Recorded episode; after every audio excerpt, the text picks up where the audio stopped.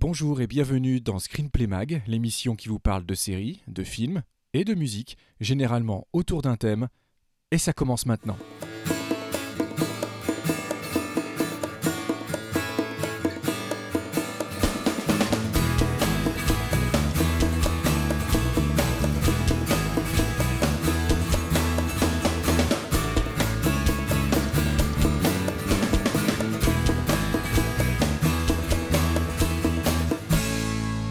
Tous, c'est plutôt bonne année tout le monde. Salut les gens, bonne année, on est en 2017, ça y est, c'est fait, on l'a fait, on l'a passé.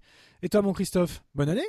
Bonne année, même si, soyons honnêtes, nous, on ne sait pas. Parce qu'on n'est pas encore en 2017 quand on enregistre, peut-être il n'y aura pas 2017. C'est vrai, c'est vrai, peut-être que l'émission ne sera pas montée, ne vous arrivera pas, mais si, allez, il faut y croire, il faut y croire. allez, non, bonne année Bonne année les 2017. gens Bonne année les Et gens euh, Et on va se... Eh ben écoutez, on va se retrouver en 2017 en continuant à parler de la saga Harry Potter dans sa globalité, euh, puisque nous en sommes à notre deuxième numéro consacré à la franchise initiée par la grande, la géniale euh, J.K. Rowling. Voilà.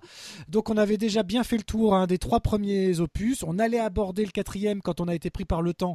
Donc bah, c'est naturellement avec lui qu'on va commencer tout à l'heure. Mais avant ça, eh ben, et c'est pas parce qu'on a changé d'année qu'on change de formule. hein. Donc hop, c'est parti, hors sujet, quoique. Quoique.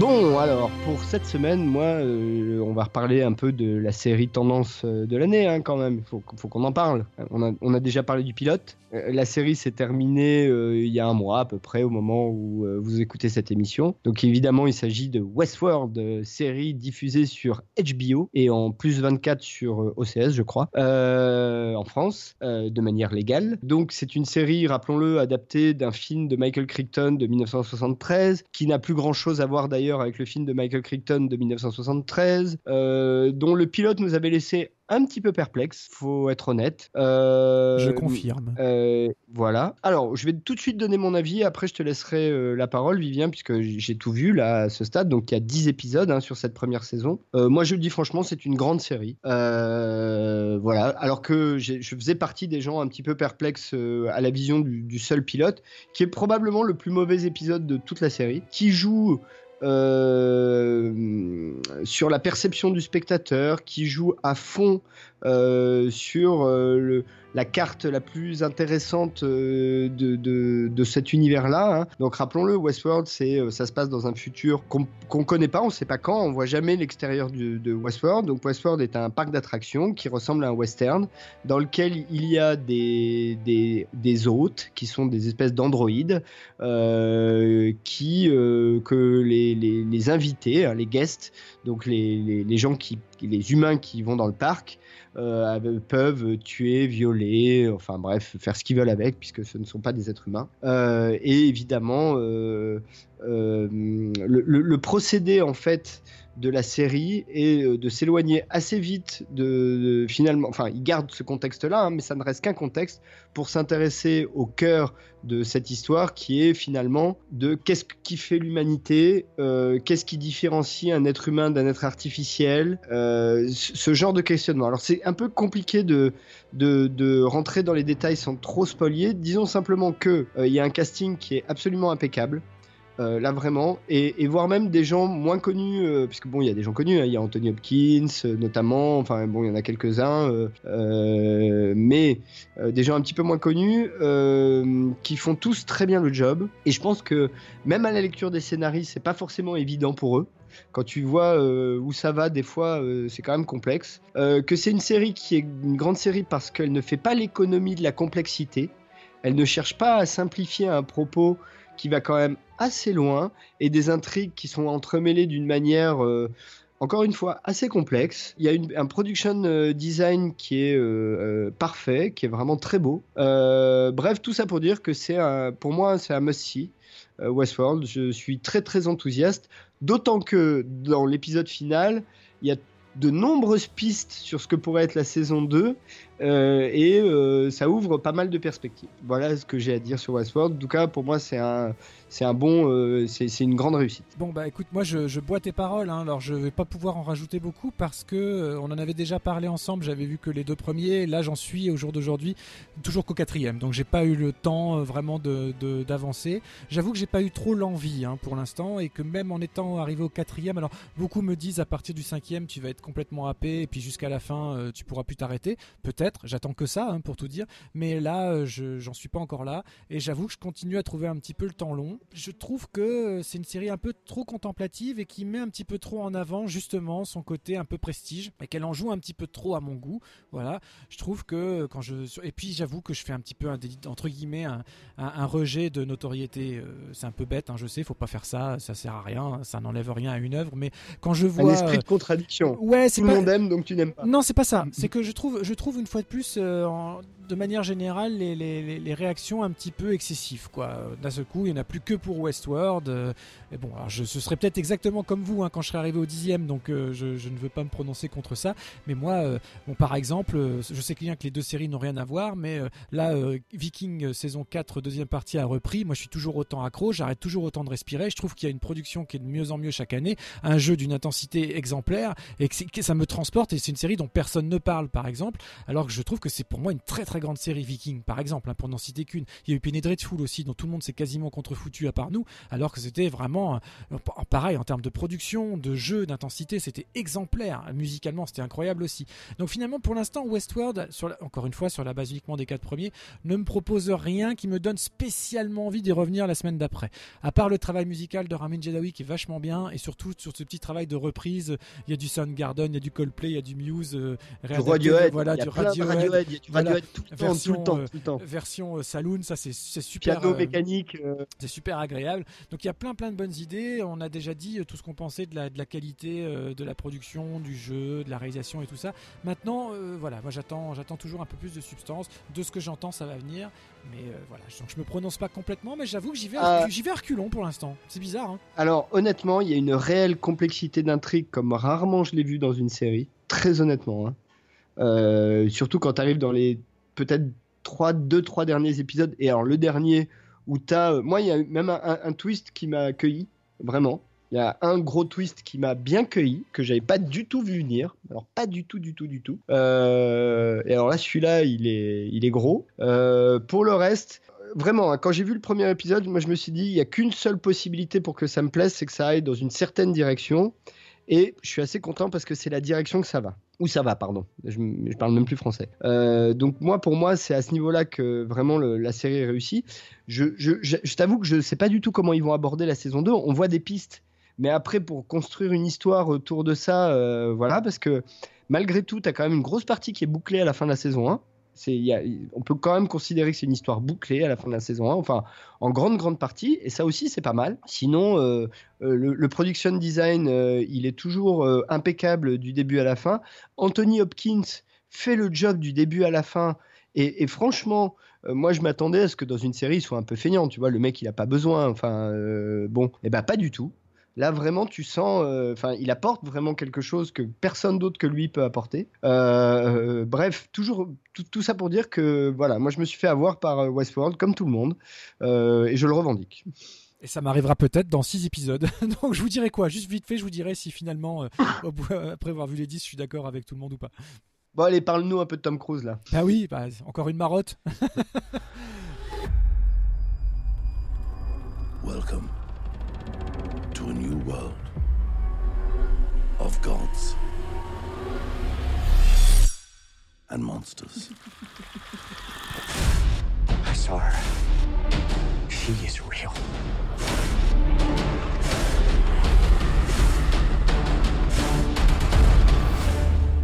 Please meet Princess Amunet. She will claim what she has been denied.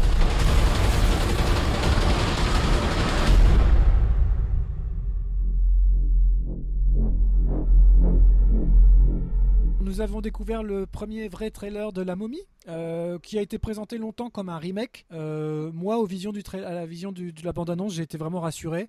Je ne trouve aucune espèce de familiarité avec les trois opus précédents. Avec Brandon Ah, Fraser. puis même, euh, non, en si. Enfin, l'idée du remake, c'est plus celui de 1950, euh, je sais plus combien. euh, Oui, c'est à ce voilà. niveau-là que ça se passe. euh. Euh, j'ai, vraiment j'ai adoré ce que j'ai vu. Alors la bande, c'est, une première bande annonce, on en voit peu. On voit surtout un crash d'avion que j'ai trouvé euh, vraiment en béton. Euh, Il y a quelques petites surprises scénaristiques parce qu'on on voit quand même un Tom Cruise se réveiller à la morgue. Donc à, quel niveau fait-il partie du mythe de la momie ou pas? On, Voilà, on va bien voir. Euh, Ah, mais ça, il y a une explication pour ça. hein. ah oui, mais j'attends, moi je l'ai pas. J'attends de voir le film. Ah non, mais si, Non? alors, euh, non, non, alors, euh, si- enfin oui, mais il y a une vraie explication. C'est que, enfin, je pense, c'est ma théorie. Déjà, ce qui est surprenant dans le trailer, c'est que c'est quasiment une seule scène. Une scène qui a presque, enfin, l'essentiel du trailer, c'est une scène. Et une scène où t'en vois beaucoup de la scène pour Oui, un trailer. je. Exactement. ouais. Donc ça, c'est assez surprenant, j'ai trouvé. Euh, non, c'est le principe des Universal Monsters. C'est-à-dire que Universal possède les droits d'un certain nombre de monstres. Donc il y a Dracula, il y a euh, la momie, le loup-garou, euh, etc. Et l'idée, alors ça a commencé avec Dracula Untold, c'est de faire un peu un Avenger des monsters, c'est-à-dire de faire un film par monstre et puis après de tous les réunir. En tout cas, le projet. C'est un peu ça. Donc ça pourrait expliquer pourquoi ce serait Tom Cruise qui soit. Pourquoi en fait, ce qu'on comprendrait dans le trailer, c'est qu'en gros, il y a une gentille momie, une méchante momie, quoi. Plus ou moins. Bah, c'est un peu vers ça qu'on va. Oui, oui. A priori, c'est ce qu'on comprend en tout cas. En gros, c'est un peu ce qu'on comprend dans le trailer. Pourquoi dans Dracula Untold, on passe très longtemps à expliquer les origines de Dracula, les motivations, etc. Ce qui, si on faisait un film que sur Dracula, n'avait pas beaucoup d'intérêt, euh, enfin autant que ça, euh, mais parce que le, le projet, c'est à un moment donné d'aller vers ce, ce- ce crossover des Universal Monsters. Donc logiquement, le suivant devrait être soit Van Helsing, soit le loup-garou. Ah, ça, on verra. Et je me demande si, et je me demande si on pas la créature du lac noir aussi. Peut-être. Je vous dis des- peut-être des bêtises là. Ouais, normalement, on fait partie voilà. du lot. Elle est censée faire partie du lot. Ça, ça va être dur. Hein. Mais enfin bon, voilà donc euh, le trailer de la momie. Pardon, je t'ai coupé, mais euh, Ouais, je bah non. coupé. euh, Moi, je l'ai trouvé. Ouais. Donc voilà, je l'ai trouvé vraiment spectaculaire. Euh, bon, Annabelle Wallis, euh, je suis fan hein, depuis le début, depuis les Tudors, euh, depuis Peaky Blinders, depuis tout. Donc c'est très bien. Je suis content de la voir là. Et puis, bah, quand même dire que c'est quand même un film réalisé par Alex Kurtzman, qu'on connaît surtout pour Oui, son oui, travail avec oui. Gigi Abrams, qui est lui qui a co, co-scénarisé. Surtout son, son, son mari scénariste Voilà, Roberto Orci. Exactement, et c'est Mhm. lui donc qui a co-scénarisé bah, les Star Trek, Star Trek Into Darkness, Mission Impossible 3, euh, euh, beaucoup d'épisodes d'Alias dont il a d'ailleurs réalisé un épisode. Mais en tant que réalisateur, il n'a pas fait grand-chose, hein, à part Alias. Euh, là, La Momie, entre deux, il a fait un film qui s'appelle Des gens comme nous, People Like Us, mais c'est tout. Donc ça va être intéressant aussi de le voir un petit peu au tournant sur cette nouvelle casquette. euh, ça va être son, c'est sa première réalisation d'envergure, quoi. Et, euh, et c'est bien, c'est que il y a une petite familiarité avec l'univers des Missions Impossibles, parce que c'est vrai cette séquence de crash d'avion, elle pourrait presque être tirée d'un Mission Impossible, quoi.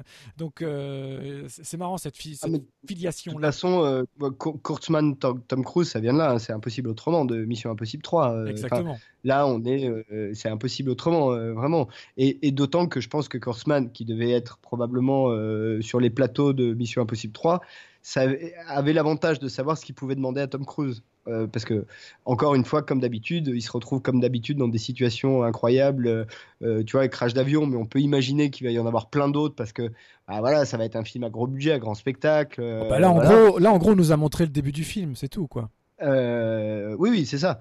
Euh, bon, Et pour corroborer ce que tu disais tout à l'heure, pour corroborer ce que tu disais tout à l'heure, faut quand même noter la présence générique de Russell Crowe dans le rôle du docteur Mhm. Jekyll. bah voilà. Et voilà. Non, non, il y, a- ce projet, mais qui est vieux, hein, qui n'est pas nouveau, euh, des Universal Monsters, et je crois que euh, Universal a envie d'avoir son, son Avenger, tu vois, ou quelque chose comme ça. Alors Dracula Untold, euh, ça n'a pas été un échec, mais ça n'a pas été non plus un succès euh, monstrueux. Faudra voir. Ouais, j'ai trouvé ça plutôt efficace, sans plus, mais j'ai j'ai bien aimé quand je l'ai regardé. Ça m'a pas. Je trouvais qu'il y avait une vraie proposition malgré tout. On verra. Euh, D'ailleurs, euh, si vous avez l'occasion, il existe, euh, j'en ai peut-être déjà parlé hein, dans une autre émission, un petit, une série de trois mini-documentaires qui sont pas très longs, je crois qu'ils font une heure chacun, euh, présentés par Marc Gatiss. Alors, ça va être raccord avec notre partie zig de cette émission, c'est pour ça que j'en parle, euh, qui est donc euh, le compagnon de télé de Steven Moffat et un, écrivain de télé accompli sur le cinéma d'horreur. Et, qui commence, enfin, qui passe par les trois stades, c'est-à-dire la partie un peu expressionniste du début du siècle, ensuite la partie de la Hammer, puis la partie américaine, et enfin le, cinéma d'horreur contemporain. Donc, ça s'appelle Une histoire du cinéma d'horreur par Marc Gatiss. C'est trois volets, et si vous n'avez pas l'occasion, si vous avez l'occasion, je vous les conseille. Il y a notamment John Carpenter qui est interviewé dedans à un moment donné, et pas que lui d'ailleurs, il y a plein d'autres gens. donc voilà, Marc Gatiss qui donc s'affirme comme un grand amateur de films d'horreur historiques. Voilà. C'est dommage, les fêtes de fin d'année sont passées, mais pensez, pensez cadeau pour, pour Pâques maintenant, je sais pas. Bah, en parlant de ça, on va finir notre coffret Harry Potter peut-être. Ah bah il est temps, il est temps de retourner à Poudlard là, il hein. faut faire quelque chose. Allez, Expelliarmus.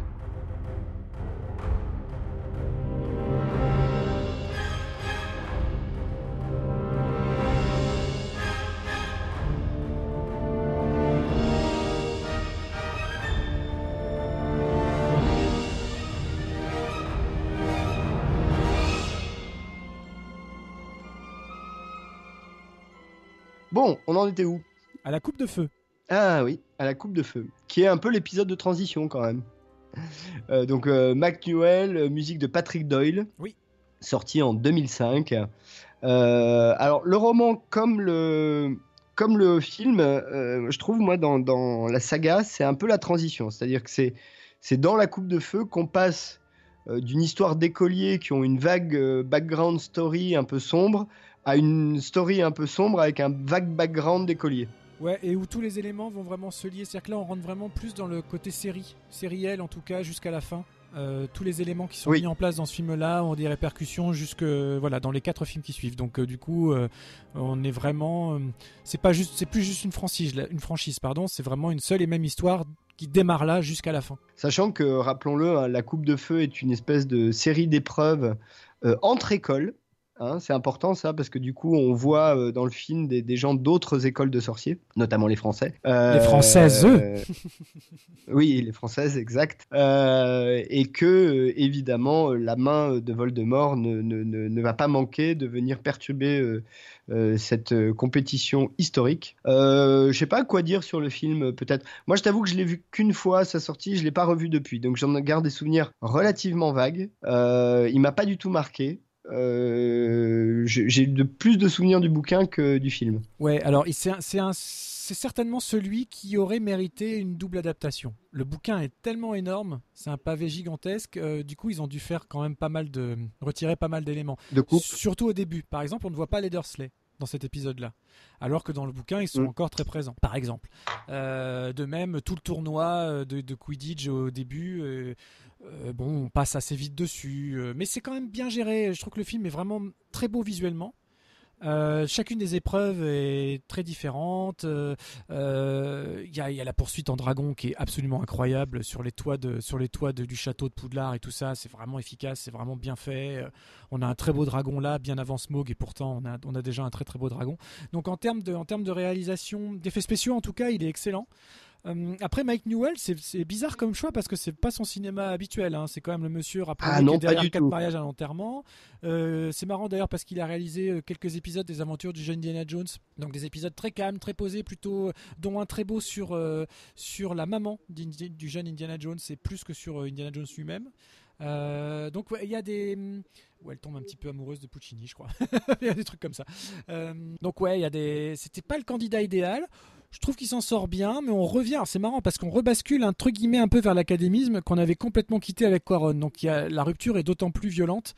Euh, ce qui fait que le Quaron devient un ovni en termes d'organisation par rapport à l'ensemble de la saga. Oui, complètement. Complètement. Bah, musique, tu l'as dit, Patrick Doyle qui prend la relève de John Williams et qui a euh, la, bonne, la bonne idée, mais ça, il est, il est, très bon, Patrick Doyle, pour ça. Il s'approprie le truc il, réutilise juste ce qu'il faut des thèmes, mais il arrive avec sa propre utilisation des cordes, des cuivres, etc. Il fait du Patrick Doyle, il essaye surtout pas de faire du Williams. Mais euh, je trouve que c'est un film qui a une vraie empreinte, qui est très marqué justement par la présence musicale forte, puissante du début à la fin. Euh, et puis, euh, et puis c'est la première fois qu'on voit vraiment Voldemort pour le coup. Le Exactement. Voldemort, J'allais venir. Sur un final, on va, on, va, passer sur les épreuves et tout ça qui finalement sont un petit peu juste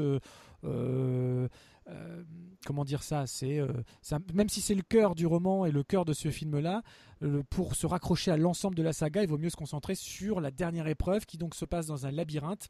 ils sont projetés dans un labyrinthe qui est en fait dans un monde un peu extérieur, dans une espèce d'univers parallèle, au centre duquel Voldemort a placé ses pions et, et en fait c'est le premier Harry Potter qui se termine vraiment mal quoi. C'est c'est l'ouverture vers le côté sombre de la saga avec quand même la mort d'un des personnages principaux qui aura des répercussions jusqu'à la fin. Euh, c'est le personnage, on parle du personnage de Cédric, Cédric Diggory, qui est joué par, un, par un encore tout jeune Robert Pattinson, avant qu'il devienne, enfin Robert Pattinson, excusez-moi, mais j'aime bien l'appeler Pattinson, Héron Héron Petit Pattinson, euh, qui sera plus tard le héros des Twilight, puisqu'il jouera euh, Edward le vampire, enfin le vampire, le type qui, le, type qui s'illumine, là, qui scintille au soleil, dans les Twilight plus tard. Euh, alors, euh, moi, je dois avouer que Voldemort, dans les adaptations cinématographiques, c'est ma grande déception. Je n'aime pas du tout le Ralph Fiennes dans Voldemort et j'aime même pas tellement son, son design de, le design du personnage, pour être parfaitement honnête. Bah, je trouve qu'on le voit pas tant que ça. Je trouve qu'on moi, moi, il me gêne pas trop. En plus, finalement, dans les romans, il est décrit comme ça. Hein. Il est bien décrit qu'il a ce visage squelettique, euh, qu'il n'a pas de nez, que donc il est un peu décrit comme ça quand même chez, J.K. Rowling. Hein. Oui, oui, oui, bien sûr. Mais je, trouve que le problème, c'est que Ralph Fiennes, on, va tout de suite vers le ha ha ha, je suis méchant et je déteste le monde entier, je vais dominer le monde.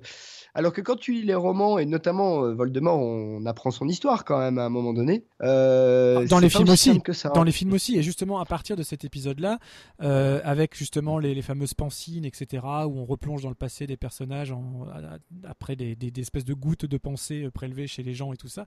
non, non, le, personnage, la, la nature et la substance du personnage est quand même bien révélée à travers justement ces derniers films tout au long des derniers films. Bah oui, c'est pour ça. Et, je trouve c'est dommage du coup de, voir ce personnage un peu premier degré, euh, alors que euh, c'est pas aussi simple que ça, quoi. Bah, surtout qu'il est entouré d'autres méchants donc comme le papa de Drago, par exemple, hein, de, Malfoy, euh, qui lui est un personnage super parce qu'on te le présente justement comme un grand méchant, classe, stoïque et tout ça pendant les tout premiers films.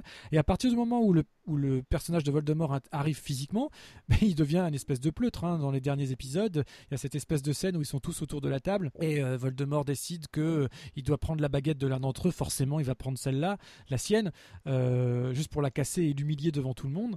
Euh, c'est il y a un bon revirement de situation où tu prends des, des, icônes, des figures du méchant parce qu'il est très stylisé, hein, le père Malfoy avec sa grande chevelure blanche, etc., sa canne, ses, ses costumes, tout ça. Et puis finalement, il, est il devient assez pathétique sur les deux derniers, justement à partir du moment où le, où le Voldemort très très méchant est introduit euh, physiquement à l'image. C'est vrai que dans ce, dans ce, côté-là, je te rejoins, c'est un petit peu décevant à ce niveau-là. Béatrix Lestrange, elle, elle est beaucoup plus intéressante tout le temps parce que comme elle est timbrée en plus et qu'elle tue, hein, elle tue assez vite, mine de rien. Oui, c'est Tom. Euh, Tom Riddle, euh, le Voldemort, enfin, initialement. Et ça, c'est vrai que dans, dans, les, dans les, les, romans, c'est une vraie qualité des romans.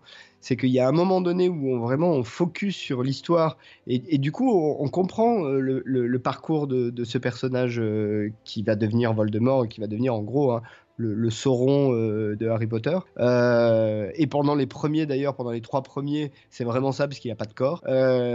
donc, bon. mais mais voilà, moi je, suis un peu déçu par Ralph dans Voldemort, surtout dans les derniers où là ça devient vraiment bon. Voilà, alors qu'effectivement les suivants qu'il y a autour sont beaucoup plus intéressants. Béatrice Lestrange, euh, euh, Lucius Malfoy, euh, tout ça sont beaucoup beaucoup plus intéressants. voilà, on peut peut-être passer à l'ordre du Phénix. Oui, alors euh, très, en plus pour alors pour le dire tout de suite, moi c'est de toute la saga, c'est pour le coup c'est celui que j'aime le moins. Euh, je trouve que d'abord il s'y passe vraiment pas grand chose, surtout quand on passe de la coupe de feu où il y a quand même eu à la fois l'arrivée de Voldemort, à la fois des épreuves euh, hyper spectaculaires et tout ça, il s'est passé plein de choses, le film était long et là d'un seul coup c'est une, espèce de grosse pause. C'est comme une virgule au sein de la saga, mais quand t'as un film par an ou un film tous les deux ans, euh, ça fait un peu cher la virgule quand même, je trouve. Mais le bouquin est pareil, hein, il se passe pas grand chose dedans. Et il y a surtout l'arrivée pour moi, en fait, t'as un personnage qui s'appelle donc Dolores Ombrage, Ombrage, Ombrage en français comme vous voulez, euh, qui euh, en, fait arrive à faire virer Dumbledore et à, et à se réapproprier Poudlard au nom du ministère de la magie et d'imposer plein de règles et tout ça. Alors on voit bien où ça veut nous mener par rapport à justement ce côté adolescent. Elle veut freiner euh, tout ce qui est euh, bah, flirt, etc., machin, rassemblement. Euh. Donc il y a une espèce d'ingérence comme ça, mais qui est omniprésente et qui te Ah, tu le vois, tu, tu, tu, le vois comme ça, toi Ah bah c'est Ah, marrant, ça. hein. Ah si si, c'est vraiment ça parce que c'est carrément moi, je l'ai pas les- vu. Moi, je l'ai pas vu. Je l'ai pas vu comme ça du tout. Bah, c'est carrément ça en fait de règle de règle en règle, c'est ça. Non, non, c'est- Non, non, non, mais concrètement, dans les faits, tu as raison.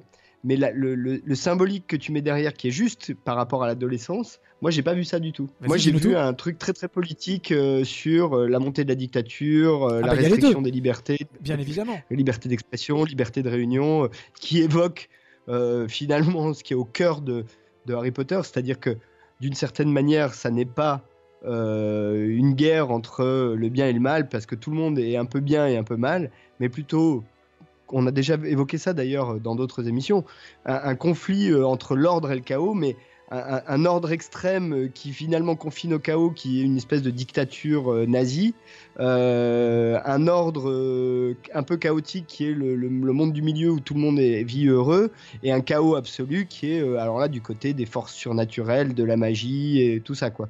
Ah mais je suis je suis Moi, je vois 100% vraiment ça. non mais je suis 100% d'accord, il y a les deux il y a vraiment les deux les deux aspects, sauf que dans la manière dont c'est traité dans le film, justement, ça bascule plus dans le côté facile. En tout cas, je trouve son personnage à elle vraiment très caricaturel. Alors c'est voulu, hein, c'est même dans le bouquin, elle est comme ça, euh, toujours en rose, avec toutes tous ces petits chats partout, ces, assiettes euh, sculptées, avec, enfin, dessinées avec des chats à l'intérieur qui, qui arrêtent pas de miauler, de bouger, tout ça. Euh, et en même temps, elle a un côté cruel. L'actrice est très bonne, il n'y a pas de problème. Elle est, elle est extraordinaire, hein, Stanton.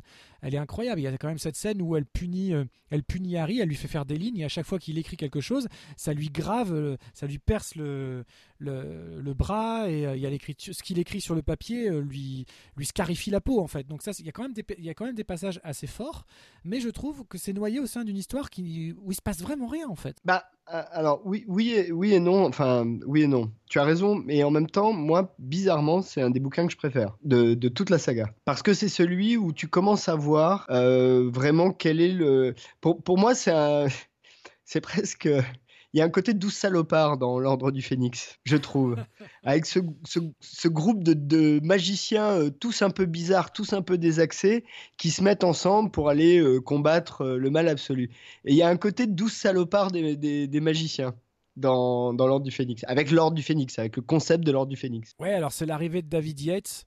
Et peut-être que c'est là que le bas blesse, ou je sais pas, il a pris du temps à prendre ses marques, etc. Mais tu parles justement de l'affrontement. Je trouve la fin hyper précipitée, vraiment pas bien réalisée dans cette espèce de décor, euh, euh, pour le coup vraiment euh, un peu surnaturel avec toutes ces fioles de partout Oui. et tout ça. Et bon, ça finit quand même de manière dramatique, il y a quand même un mort à la fin. Euh, De toute façon, à partir de la coupe de feu, il y a un mort tout le euh, temps.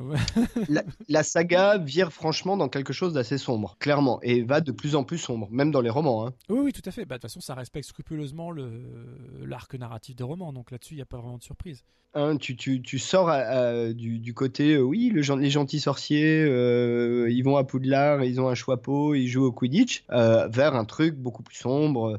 euh, et et d'ailleurs, le- encore une fois, le groupe euh, avec euh, les- le lutin de maison euh, qui est jamais très clair euh, sur ses allégeances. D'ailleurs, il y en a un qui est un ancien lutin de je sais plus qui qui déteste euh, tout le monde parce que c'était des anti-Voldemort et que lui, il est pro-Voldemort, celui qui a dans la fameuse maison euh, de l'Ordre du Phénix Il s'appelle créature. Créature, hein. Mm. La- la- l'affreux elfe de maison. Euh, T'as euh, Moody, alors je sais plus comment c'est en français, euh, que celui qui est borgne, euh, qui est quand même euh, le, le- le vieux vétéran qui en a pris plein la gueule et qui continue à en prendre plein la gueule. T'as Rémus Lupin, enfin t'as as des loups-garous. T'as enfin les Wesley qui, qui du coup sont complètement presque anachroniques dans- là-dedans euh, puisque c'est quand même les, hobbits de base, quoi, euh, les Wesley, hein, euh, avec leur petite famille, leur petite ferme, leurs euh, 12 milliards de gamins qui se ressemblent tous et qui sont tous roux. Donc tout ça fait que, moi, pour moi, je trouve qu'il y a un mélange qui fonctionne et qui te permet de passer à vraiment, tu rentres dans le combat contre Voldemort et d'une certaine manière la, la- la guerre magique, qui est ce qu'on t'annonce depuis le début avec le fait qu'Harry Potter est le seul à avoir jamais survécu à une attaque de Voldemort. Ouais, je suis. C'est quand même suis- le point de départ. Oui, je suis d'accord avec tout ça. Je trouve juste que vraiment, il n'y a pas de. Encore une fois, je, je vois ce film comme une virgule géante dans laquelle euh, j'ai eu l'impression de me faire un peu flouer, flouer quand je me suis retrouvé devant. Je me suis dit, ouais, bon, mais euh, finalement, je suis parti d'un constat qu'on avait déjà fait. Voldemort arrive, et à la fin, il est toujours pas vraiment là. Il continue d'arriver, quoi. En gros, c'est ça. Il y a juste la lutte qui s'organise un peu euh, pour lui faire face, mais euh, encore une fois, en termes juste d'histoire, par rapport à, la richesse de tout ce qu'on nous avait euh, raconté les quatre épisodes précédents, là dans celui-là, c'est quand même hyper vide. Je, persiste. Bon, et ben écoute, passons directement au prochain David Yates, euh, qui est donc euh, Harry Potter et le prince de sang mêlé, euh, and the Half-Blooded Prince, toujours de, donc de David Yates. Bah, De toute façon, là, c'est lui jusqu'au bout, donc euh, comme ça, c'est clair. Voilà, ça. Mais en même temps, comme on le disait dans l'émission précédente sur les créatures fantastiques, encore de David Yates, c'est que du coup, tu as une vraie cohérence esthétique. Ça, pour le coup, à partir de l'Ordre du Phénix, l'esthétique globale de l'univers ne bouge plus. Et ça, c'est bien quand même. Oui, puis il apporte beaucoup de, de flash, de choses comme ça. Il a, il a une utilisation des filtres qui est plutôt euh, vraiment très très sombre hein, pour le coup. Même au-delà du contenu, visuellement c'est très très sombre. Il y a beaucoup de flash. Et d'ailleurs, le, le- ce film-là démarre un peu comme ça. Je crois qu'il y a cette scène euh, dans une gare. Je sais pas si c'est un train ou un métro, mais t'as as Dumbledore qui vient voir Harry sur le quai d'une gare ou un truc comme ça. Il apporte ça, ce côté un peu, euh, un peu néon. Tu vois ce que je veux dire? Ouais, non, mais il y a ça, il apporte du mouvement aussi, il faut bien le dire, avec les apparitions, disparitions, euh, il y, a du mouvement quand même, ça aussi, il faut, bien dire, il y a ça qui, apparaît. Après, sur le film lui-même, Le Prince de sang mêlé, qui pourrait se sous-titrer ou La revanche du loser. c'est malin. bah, non, mais je trouve que justement ce- cet opus-là renoue avec une sous-intrigue qui est importante. C'est-à-dire qu'il y a cette découverte du grimoire euh, de potions avec les annotations du fameux prince du sang mêlé. On ne sait pas qui c'est, donc il y a un enjeu à savoir qui c'est. Harry devient un petit peu obsessionnel avec ce bouquin-là, s'en sert pour réussir dans ses études, etc. S'en sert pour le bien, s'en sert pour le mal. Donc il y a, là, je trouvais qu'on avait de nouveau un propos intéressant. Puis quand finalement est dévoilé qui est le prince de sang mêlé, c'est plutôt cohérent, même si on le voit venir un petit peu à 3 km. moi, ça m'a ça, m'a bien repris. C'est-à-dire que le côté un peu magique qu'on n'avait pas eu l'épisode d'avant, alors là, c'est plus le côté magie sombre, hein, la magie noire qui commence et qui va nous emmener jusqu'au bout de l'aventure. Mais là, on commençait à nous re- à revenir vraiment sur, à nous raconter l'histoire de manière plus soutenue. Moi, j'étais plus repris par celui-là. Toi, je sais que moins, hein, je crois. C'est peut-être, c'est pas celui que t'aimes le moins ou un truc comme ça? Non, celui que j'aime le moins, franchement, c'est le C'est dernier. les- c'est le dernier, ouais. ouais. Mais pareil pour les bouquins, donc euh, c'est c'est assez cohérent. Non, non, Le Prince de Sang Mêlé, euh, j'ai j'ai bien aimé le bouquin, euh, mais quand j'ai commencé à lire les trucs de Harry Potter et tout ça, je me suis dit, allez, ils nous font Frodon et l'anneau, quoi. Bon, ok, ça c'est fait. Euh, Non, mais il y a un peu de ça quand même. Oui, sans parler de la ressemblance un Euh, peu physique entre, entre Daniel Radcliffe. Non, mais tu, tu, tu vois, enfin, euh, bon, euh, c'est pas forcément pour me déplaire et ça marche bien dans le truc, mais en revanche, ce qui est vrai et ce qu'il y a de bien, c'est que ça, à partir de là, euh, on désacralise un peu le personnage d'Harry Potter. Et je sais, en fait, non, je dis c'est bien, mais j'en sais rien. Je sais pas si c'est bien d'avoir fait ça, en fait, y compris dans les romans. C'est que euh, au départ, c'est un peu le Messie.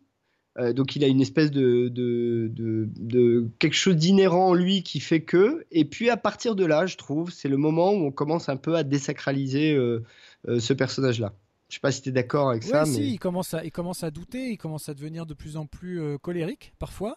Il se met tout le monde à dos, hein, il s'est brouillé avec Ron euh, dans l'épisode 4, euh, ils se sont rabibochés depuis, mais après là il y a des tensions avec Hermione, enfin euh, il y a vraiment un truc... oui, tout à fait, non, non, si, si, tout à fait, ça le désacralise, c'est le bon mot, ça le, ça le fait tomber un peu de son piédestal, en même temps c'est un peu un passage obligé, parce que garder un personnage hyper manichéen euh, en, sur 8 films, ça aurait peut-être été un petit peu too much, donc c'est pas plus mal, et puis je pense que pour euh, Radcliffe lui-même, en tant que jeune acteur, c'était bien d'avoir un petit peu des nuances à jouer. D'ailleurs, Ah oui, je, oui, non, je me souviens d'avoir vu ça- des interviews de lui où il était très content de ça et où, euh, où il avait vraiment l'impression, peut-être pour la première fois, de d'avoir des parties à jouer, euh, vraiment à jouer quoi. On lui faisait commencer à lui faire confiance en Euh, tant que comédien. D'ailleurs, c'est à- aussi également à, à partir de cet épisode-là où globalement ils sont adultes, tous, plus ou moins. hein. Alors jeunes adultes, certes, mais adultes. En tout cas, je me demande si c'est pas aussi comporte comme tel, oui, de plus en plus. Ouais. Je me demande si c'est à celui-là ou au précédent où euh, Harry commence à avoir son histoire d'amour avec la petite sœur Wesley. c'est dans celui-là, c'est dans celui-là que ça commence. Ouais.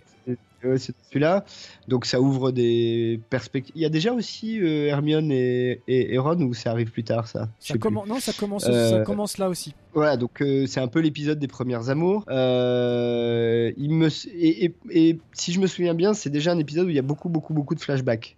Oui. justement, la, justement tout, principe de la pancine et tout ça, ouais. et du coup, c'est vrai que j'ai gardé en mémoire, mais encore une fois, alors du coup, je, promets hein, à, l'issue de ces enregistrements, je vais les revoir parce que je me dis que vraiment il faut que je revoie ces films. C'est que moi j'ai le souvenir d'un truc assez déconstruit et ça m'avait un peu gêné à la vision du film. Voilà. Mais sinon, après, le problème aussi des Harry Potter et ça de toutes les franchises, c'est que à partir en gros du quatrième, quand il va, t'as des attentes quoi. ça devient compliqué quoi. Ça devient compliqué d'apporter quelque chose de nouveau. Oui, mais, pourtant il y arrive, hein, parce que. Euh, finalement euh, tout le final euh, là on est en fait c'est aussi la dernière la dernière aventure concrètement à Poudlard en termes d'étudiants à Poudlard oui. puisque Dès, le, dès le suivant bah, le film suivant ne sera pas du tout du tout du tout à Poudlard ça c'était un choix aussi intéressant c'est même très surprenant ah oui et euh, même, même quand on lit les bouquins, hein, c'est un truc qui surprend. Tu te dis, ah, bah, cette année, tout change, quoi. Et on va pas à Poudlard, il y a des morts d'entrée de jeu. Euh... Faut quand même dire que ça, ça, se termine quand même sur la mort de, de, Dumbledore, hein, cet opus, cet opus-là. Le, oui, le prince de sang mêlé. Donc c'est pas rien non plus. Euh, surtout qu'il est tué par, euh, par Rogue. Enfin, bon, il y, y, a tout un tout un truc. Euh, voilà, Malfoy était chargé de, l'éliminer, il ose pas, l'autre le tue. Enfin, euh, tout le final est plutôt bien géré, c'est plutôt beau. Il y a une très jolie séquence finale de, l'hommage rendu à Dumbledore par tous les élèves et les, professeurs. C'est plutôt joli. Euh. Donc non, non, moi je, trouve que c'est un épisode qui, c'est marrant parce que tu disais qu'il n'était pas très bien construit. Moi, je trouve qu'on retrouve, je trouve beaucoup mieux construit que le précédent, par exemple. Parce que plus. je les reverrai parce que euh, c'est pas assez clair dans mon souvenir pour, euh, pour être capable de vraiment te répondre là-dessus. Désolé, chers auditeurs. Et, et je voudrais pas euh, trahir ma pensée sur la base d'un souvenir. Hmm. Donc, je, je, vais, je vais te laisser là-dessus. Et bah, le, le, temps avançant, peut-être devrions-nous aller directement vers le doublé final. Alors, qui, quand même, fait qu'un seul film, hein, et mais, mais, parce qu'à la base, c'est qu'un seul livre. Eh voilà, c'est ça qu'il faut préciser. C'est que euh, Les Reliques de la Mort, The Deathly Hallows, euh, c'est euh, un seul bouquin, le dernier, le septième, mais ça a été découpé en deux films. Et d'ailleurs, c'est à partir de, ce, de cette tentative-là que maintenant, ils nous le font le coup quasiment à chaque fois. Hein. oui, ça, a été les premiers. On a eu Hunger Games, on a eu Twilight, on a eu tout ça. Oui, ils ont fait, ils ont fait tous pareil. Ok, hein, admettons. Donc ça c'est dit. Que ce soit le livre ou le film, cet opus-là apporte une chose vraiment intelligente, c'est que depuis euh, dix ans, on te parle de ce qui s'est passé il y a dix ans, avec Voldemort qui réunit des fidèles, qui prend la main sur le monde de la magie, qui en gros fait un coup d'état, quoi, hein, basiquement. Et, et, là, dans cet épisode-là, on te le montre. Oui, et de manière assez cruelle en plus. Hein. Euh, ça s'ouvre sur lui. Voilà, c'est lui réuni euh, une grande tablée avec tous ses disciples autour de lui. Hein. Il y a un côté un petit peu comme ça, euh, presque presque religieux sataniste, quoi. Et avec une victime prête à être sacrifiée qui flotte dans les airs. Là, une des professeurs de Poudlard qui est là, pétrifiée en fait, mais pas encore morte, et qui va se faire manger par le serpent, le fameux serpent de, de, de Voldemort. Donc c'est une scène assez choc, hein tout de suite. Oui, oui. Mais de toute façon, c'est des deux opus très très sombres. Il y a des morts euh, immédiatement. Il y a euh, même Edwige, hein, même euh, on tue même les animaux. Ça va pas du tout ça. Là, c'est pas, ça va pas du tout ça. On peut tuer tous les humains qu'on mais il y a voilà la chouette Edwige qui meurt dès le début. dans une, dans, une séquence de combat qui d'ailleurs est pas magistralement tournée. Je, on est dans les, on est dans le ciel, il y a des nuages, c'est un peu confus. Alors je sais que c'est exactement ce qu'expérimentent les personnages aussi ils sont poursuivis euh, de manière un peu confuse comme ça. Mais bon, je, je trouve que la scène n'est pas super bien réalisée. Après, euh, après il y a encore des beaux effets. Il y a une séquence très rigolote où en fait, de manière à ce que Harry ne soit pas identifié, tous les tous ses alliés vont euh, vont faire une potion et se transformer en, Harry. Donc il y a, il y a, il y a une, je sais plus euh, combien d'Harry Potter il y en a, 7 ou 8 qui se baladent en même temps. Et ça c'est plutôt rigolo pour encore une fois pour Daniel Radcliffe d'avoir d'avoir dû jouer Harry Potter interprété par différents personnages. C'était plutôt c'était plutôt plutôt pas mal, plutôt pas mal. Et il y a une séquence qui est extraordinaire. Ça je voulais absolument en parler. C'est qu'en fait Harry tombe sous la tombe de ses parents, à Godric's Hollow. Oui.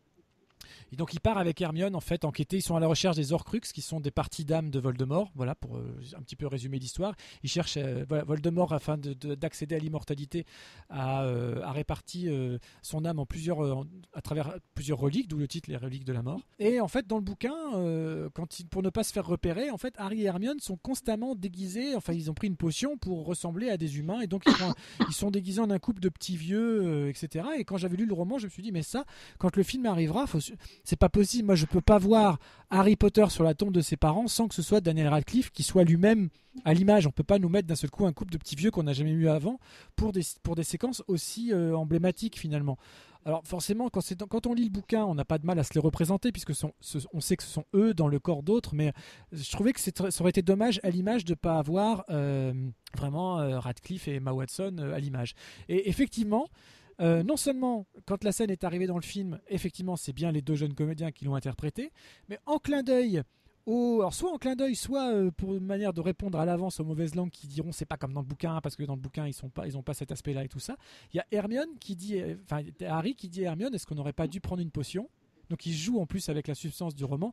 Et Hermione qui dit mais non, enfin voyons Harry, c'est la ville de ton enfance, il était hors de question que tu ne reviennes pas en personnellement euh, sur les lieux. Donc en fait ils en jouent et ils parlent au spectateur. Et ça j'aime bien aussi quand on parle lecteur-spectateur et qu'on c'est pas comme si on nous faisait un petit clin d'œil en nous disant voilà on n'est pas bête, cette séquence là c'est important pour le spectateur de voir et Harry et Hermione à ce moment-là physiquement présents sur les lieux. Et chaque, je trouve que c'était très très malin de l'avoir joué comme ça. Même si, euh, oui, oui, absolument. Mais c'est dans le premier, un des deux. Ça, c'est dans le premier, parce qu'en fait, après, bah, en fait, le deuxième, c'est simple. On revient à Poudlard et c'est une, c'est, une baston pendant deux heures. Euh, c'est dans le premier ou dans le deuxième où ils, où ils vont euh, dans Gringotts, dans la banque? C'est dans le premier, il me semble. Le premier, parce que tu une scène la mort de Dobby. parce que t'as, alors pour le coup, tu as vraiment une scène très dynamique là-dedans qui, qui prend pas mal de temps par rapport à ce qui s'y passe d'ailleurs. où c'est le, le roller caster dans la banque, si je me souviens bien. Oui, exactement. Alors, je t'avoue que là, mais je crois que c'est dans le premier. Il me semble que le deuxième, il commence euh, avec une séquence sur une plage où euh, juste après la mort de Dobby. C'est ça, c'est l'enterrement de Dobby, oui. Juste après l'enterrement de Dobby. Euh, Dobby, elfe de maison de son état, rappelons-le. Alors, ce dont, tu parles, ce dont tu parles, c'est effectivement, c'est juste après. En fait, ils vont à, ils vont à Gringotts juste après, au début de la deuxième partie. Oui, c'est ça. C'est ça. C'est ça. Donc, la, deuxième, la deuxième partie, c'est du show-off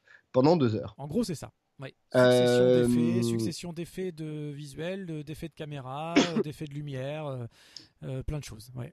D'ailleurs, ils l'ont, sorti en 3D. C'est, le premier à avoir. Alors, ils ont sorti la première partie en 3D, mais pas tournée en 3D, alors que la deuxième était sortie d'office en 3D. C'est un peu spécial. Euh, et en plus, pour l'avoir vu en 3D, euh, qui n'apporte rien et qui a, quasiment pas de profondeur, donc euh, continuez à le voir en 2D si vous voulez vous refaire la totale, ça sert vraiment à rien. Oui, oui. Bah, écoute, moi, je t'avoue que encore une fois, que ce soit la fin des romans ou la fin des films, je, je, ne cacherai pas que été un poil déçu, mais pas dans le sens euh, où, j'aurais un jugement de valeur en disant que c'est raté. C'était pas tout à fait à mon goût. Je dis pas que c'est raté, mais en tout cas, c'est pas tout à fait à mon goût. Euh, c'est comme ça que je peux l'exprimer mieux. Et très franchement, Les Reliques de la Mort, c'est probablement celui de tous les romans où je me suis le plus ennuyé pour être honnête. Finalement, c'est le roman de la réhabilitation du personnage joué par Alan Rickman.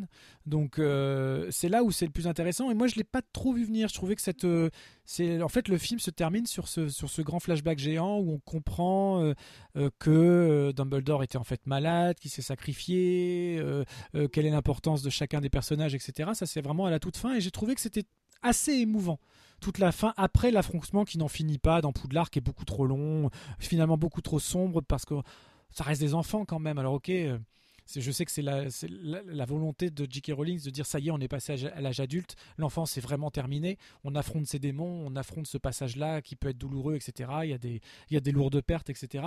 Mais c'est vrai que finalement l'affrontement entre Harry et Voldemort tombe un peu comme un cheveu sur la soupe, à, juste à gros coups de flashouille et de, et de baguette magique. On se demande pourquoi cet affrontement-là n'a pas eu lieu quatre ans plus tôt, quoi. Puisque si ça en est réduit à ça, euh, c'est ça. Ça, c'est vrai que c'est la partie vraiment ratée. Euh, c'est que euh, euh, ce type d'affrontement, en fait, fonctionne si c'est soutenu, au cinéma en tout cas, par des dialogues, mais vraiment les meilleurs dialogues ever, quoi. Un truc, c'est ça qui va donner le sens de l'épopée. En fait, l'erreur, c'est de penser, pour le coup, et moi je suis un défenseur de l'image, vous le savez, mais l'erreur sur ce genre de scène, c'est de penser que c'est l'image qui va, qui va donner l'épopée c'est le texte en fait qui donne l'épopée là. Euh, et, malheureusement, sur cette séquence-là, c'est pas le cas. Non, pas du tout, pas du tout. Elle est euh, finalement, elle est trop simple. Alors simple, je dis pas, c'est toujours, c'est facile hein, pour nous, hein, bien évidemment, derrière notre micro là, de dire c'est trop simple, alors que c'est, ça représente des mois de travail, euh, qu'il y a toute une équipe technique absolument hallucinante, un très beau décor, des costumes de fou, des effets spéciaux de fou, tout ça. Mais bon, le fait est que, ouais, moi aussi, j'ai été déçu parce que, mais en même temps on prend, faisons un, petit parallèle avec le Seigneur des Anneaux. Alors déjà, le Seigneur des Anneaux, il y a quand même moins de, moins de films. Il y en a que trois, même s'ils sont longs. Euh, mais plus c'est long, plus c'est bon. Euh, et c'est vrai que finalement, tout, tout se joue en, en il y a presque minutes. Autant d'heures de film. Voilà, il y a presque autant d'heures de film. Mais tout se joue à la dernière minute pour Frodon. voilà, le coup de l'anneau, Gollum qui se, qui, se, qui se jette dans la lave, etc. tout ça finit très vite. Ce genre de récit qu'on prend des années à nous raconter finit toujours trop vite finalement. Est-ce qu'on ne peut pas être que déçu? À la fin d'un roman, euh, d'une série de 7 romans et d'une série de 8 films Est-ce qu'on ne peut pas être que déçu finalement? C'est une vraie question. Euh, ouais, même si euh, dans le cas du Seigneur des Anneaux, je trouve que la, comparaison est pas tout à fait juste. Encore qu'on s'aperçoit que quand même toute la partie de Frodon dans le Mordor, tout seul avec son anneau, enfin plus ou moins tout seul avec son anneau, bon, c'est quand même long, hein, même, même au cinéma, hein, c'est un peu longuet. mais cette partie finale, tu as quand même ce, ce trio euh, qui a été ambivalent pendant des heures et des heures et des heures, euh, avec des personnages qui sont, à l'exception de Sam, euh, enfin que et Frodo et et Gollum sont deux personnages qui sont devenus moitié sombres, moitié lumineux d'une certaine manière. Enfin, il y a un côté comme ça plus plus très clair euh, et qui sont au bout, quoi, au bout du bout du bout. Enfin, c'est c'est un truc d'épuisement cette scène-là. Alors que dans euh, l'affrontement Harry Potter Voldemort, t'en es quand même pas là. T'es pas dans euh, tu, tu sens pas les deux personnages qui sont au bout de d'un truc. à ce moment-là, c'est pouf, il y a une scène, pouf, il y a l'affrontement, pouf, il y a une autre scène derrière, quoi. Oui, et puis je trouve qu'il y a un côté un petit peu artificiel. Alors c'est peut-être encore une fois, c'est facile à dire, mais pour tout ce qui est des blessés ou des morts autour, c'est tu sens qu'elle cherche à faire un effet en fait. C'est tiens, oui, c'est voilà, tiens, on va tuer tel personnage, tiens, nanana, voilà. Mais en revanche, on touche pas au trio euh, principal. Bon, ça, je dis pas le contraire. C'est pas très, voilà. oui, c'est mieux, mais du coup, ça fait des peu... Du coup, ça fait un peu effet quoi. C'est genre bon, allez, là, on a un petit effet dramatique. Tiens, on va blesser un tel, on va, on va couper l'oreille d'un des frères Weasley, on va tuer un autre, euh, on va, voilà. Euh, je trouve que le plus surprenant finalement, c'était la mort de Dobby, qui était assez qui était assez émouvante pour le coup, même, euh, même dans sa version ciné. C'était un peu tellement, en fait, comme elle est expéditive, on n'a pas trop le temps de s'apesantir et ça fait un drôle d'effet, je pense, surtout sur les plus jeunes, euh, pour les plus jeunes. Et, je, pense en fait que sur l'affrontement final euh, entre les deux, le problème de mise en scène, c'est que fondamentalement, tu, tu sens jamais Harry Potter en danger en fait. Je crois que c'est ça le vrai problème. C'est que ça ne peut marcher que. Et, je pense que c'est le problème parce qu'ils ont raté Voldemort. Voldemort n'est pas assez effrayant en fait. Pas assez effrayant, pas visuellement, hein, Hmm. dans, euh, dans la construction du, personnage, de sa folie, de, de, sa capacité destructrice. On voit des scènes, mais ça reste assez superficiel. Et du coup, moi, je crois que c'est le vrai problème de la saga, c'est qu'ils ont raté le méchant. Voldemort n'est jamais aussi impressionnant que quand on le voit peu, déjà. Euh, dans les premiers films, euh, le fait de savoir qu'il y a cette menace sourde et distante, c'est beaucoup plus efficace que l'incarnation. Ah oui, tout à fait. dès, le, premier, hein, parce que dès le premier, quand on a euh, sur le fameux professeur, là, qu'en fait, quand il se cache dans la, sur l'arrière du visage du professeur avec son turban et tout ça, c'était vraiment, mm. vraiment malin, vraiment malin. Que dans le 2, il soit une, une simple vision, un simple écho du lui plus jeune. Enfin, c'est vrai qu'il y avait une, une espèce de montée en pression comme ça, très intelligente, très intéressante, et on est toujours déçu quand on se retrouve euh, face au. Encore une fois, hein, comme tu le disais à propos des films de super-héros Co, euh, on est juste devant le gros méchant. C'est ça le problème. Et, réussir un méchant, c'est pas facile. Euh, c'est plus difficile que de réussir un gentil, je crois. Ah oui, oui, bah, tout, le monde le dit. D'ailleurs, même les comédiens qui ont eu à jouer des méchants iconiques euh, le disent. Hein. c'est toujours plus intéressant de jouer un méchant comme ça que certains gentils manichéens. Mais bon, après, il faut trouver le bon méchant. Donc voilà, moi là, je, voilà, je t'avoue que Voldemort, en général, je suis plutôt un peu déçu. Il il, manque, euh, il, manque de dangerosité d'une certaine manière. Et, presque esthétiquement, même s'il n'a pas de nez, tout ça, il est presque un peu trop lisse. Euh, tu vois ce que je veux dire Je sais pas si c'est clair ce que je dis, mais euh, il manque de.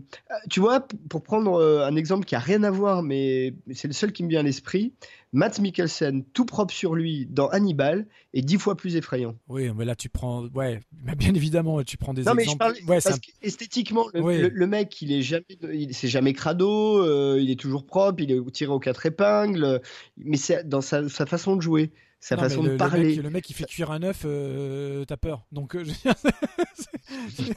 c'est un des meilleurs méchants qu'on ait eu. Hein. Et en plus, c'est que de la, entre guillemets que de la télévision. Donc.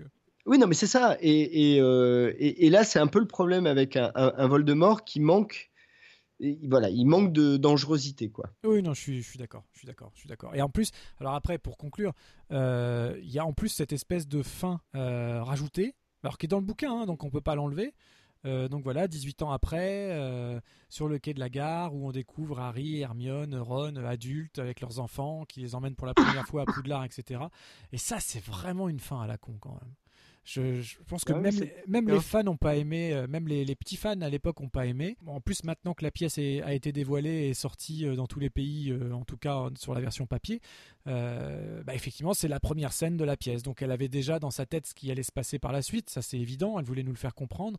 Après, j'ai trouvé que c'était pas une fin à la hauteur, euh, à la hauteur de justement du côté épique qu'ils ont essayé de nous imposer pendant deux films. Les deux derniers films étaient épiques et sombres, et là, ben finalement, on se quitte sur euh, sur le quai d'une gare, euh, comme tout a commencé, mais avec nos personnages dans des, avec des, pour le coup, avec des maquillages vieillissants pas très réussis.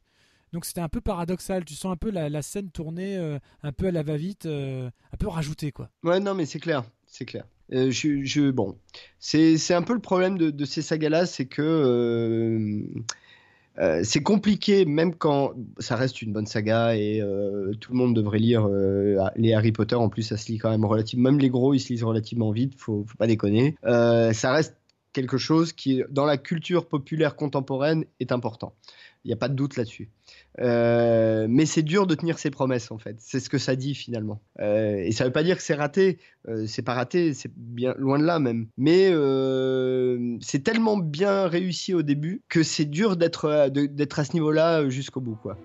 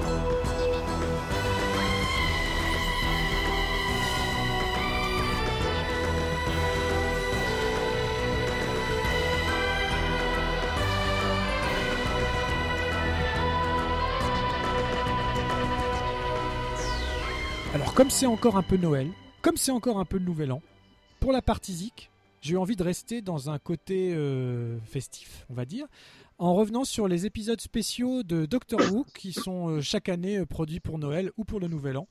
Et bah tiens, en transition, on va se mettre un petit bout. Attends, attends, attends, ah. attends, attends, attends, je t'arrête tout de suite. Je t'arrête tout de suite. J'ai une annonce solennelle à faire à ce sujet-là, que je me garde dans un coin depuis que j'ai lu ce que tu allais nous proposer en termes de musique.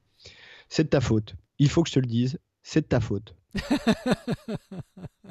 je prends tout sur parce moi. Que, parce que euh, quand j'ai rencontré Vivien, je n'étais jamais rentré vraiment de Doctor Who. J'avais vaguement essayé de regarder euh, quelques épisodes avec Christopher Eccleston qui m'avaient pas convaincu plus que ça. Donc bref, j'avais mis ça dans les séries à regarder peut-être un jour un été, quand à l'époque il y avait encore plus rien l'été, c'est plus le cas maintenant, donc tu même plus euh, ce temps-là pour regarder des conneries. Et puis, euh, je pense quasiment le jour où on se rend compte, il commence à me faire l'article de Doctor Who avec des arguments que personne ne m'avait jamais donné avant euh, et qui m'ont parlé.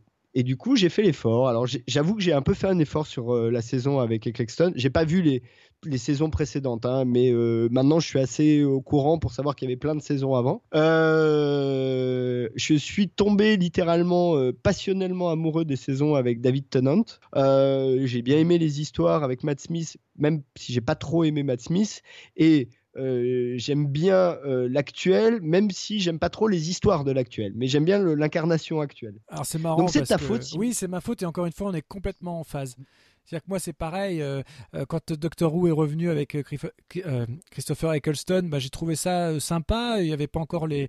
En plus, la série n'avait pas d'autres ambitions que ça. Il n'y avait pas encore les moyens qu'il y a eu depuis. Donc c'était surtout une base de très bons scénars, euh, parfois grotesques, parfois émouvants. Euh, voilà, c'était ça renoue avec de la SF cheap mais qui fait du bien. Vraiment la SF du samedi en fin d'après-midi puisque c'était le créneau horaire euh, de la série en Angleterre. Et, puis quand David Tennant est arrivé, il a tout fracassé quoi. Donc je pouvais pas ne pas passer ce Noël sans, sans revenir à la base, aux fondamentaux, puisque pour moi, épisode de Noël égale épisode de Doctor Who spécial.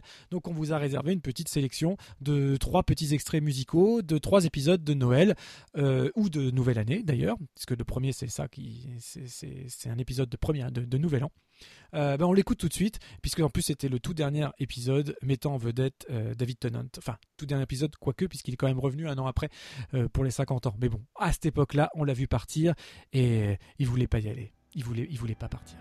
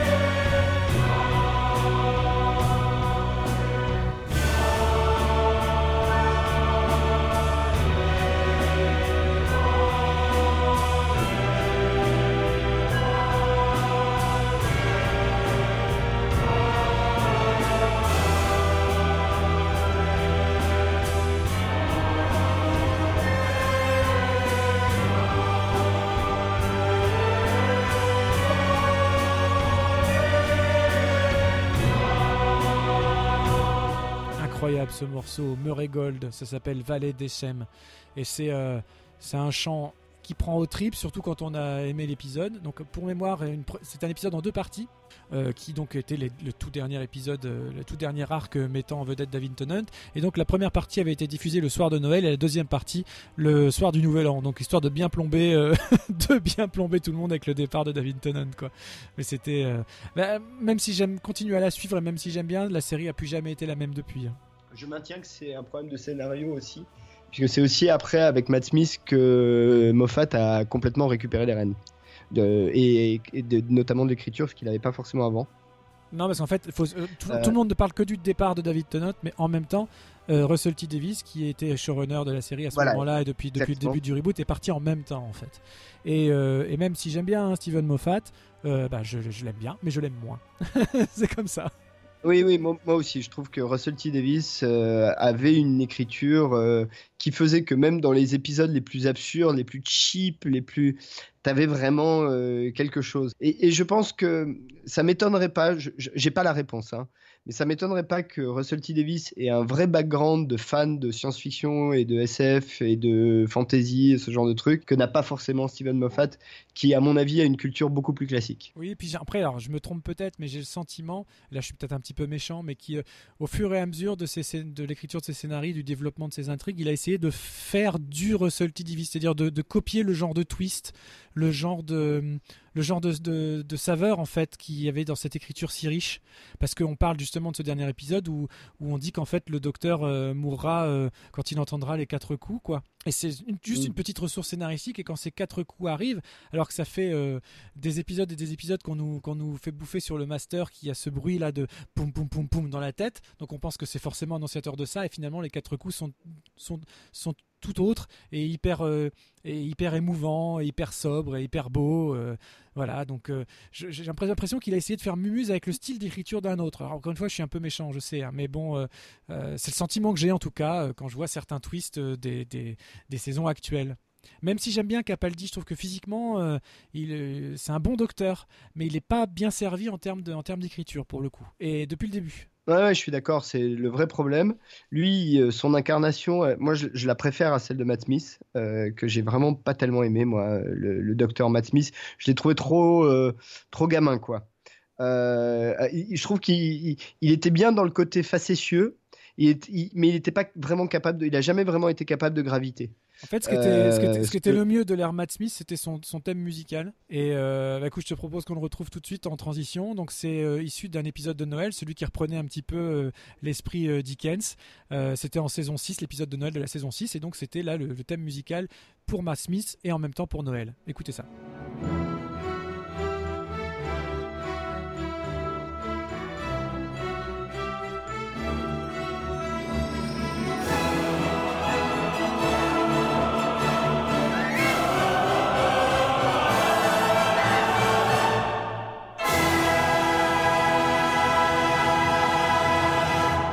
Oh, c'est joli quand même. c'est super joli. Il a un thème fantastique. Il a même un meilleur thème que ne l'avait David Tennant. Mais ça, c'est en revanche, si, la production a changé, si les acteurs ont changé, c'est toujours et uniquement Murray Gold qui, depuis le début, euh, suit, depuis, le, reboot en 2005. C'est toujours le même compositeur.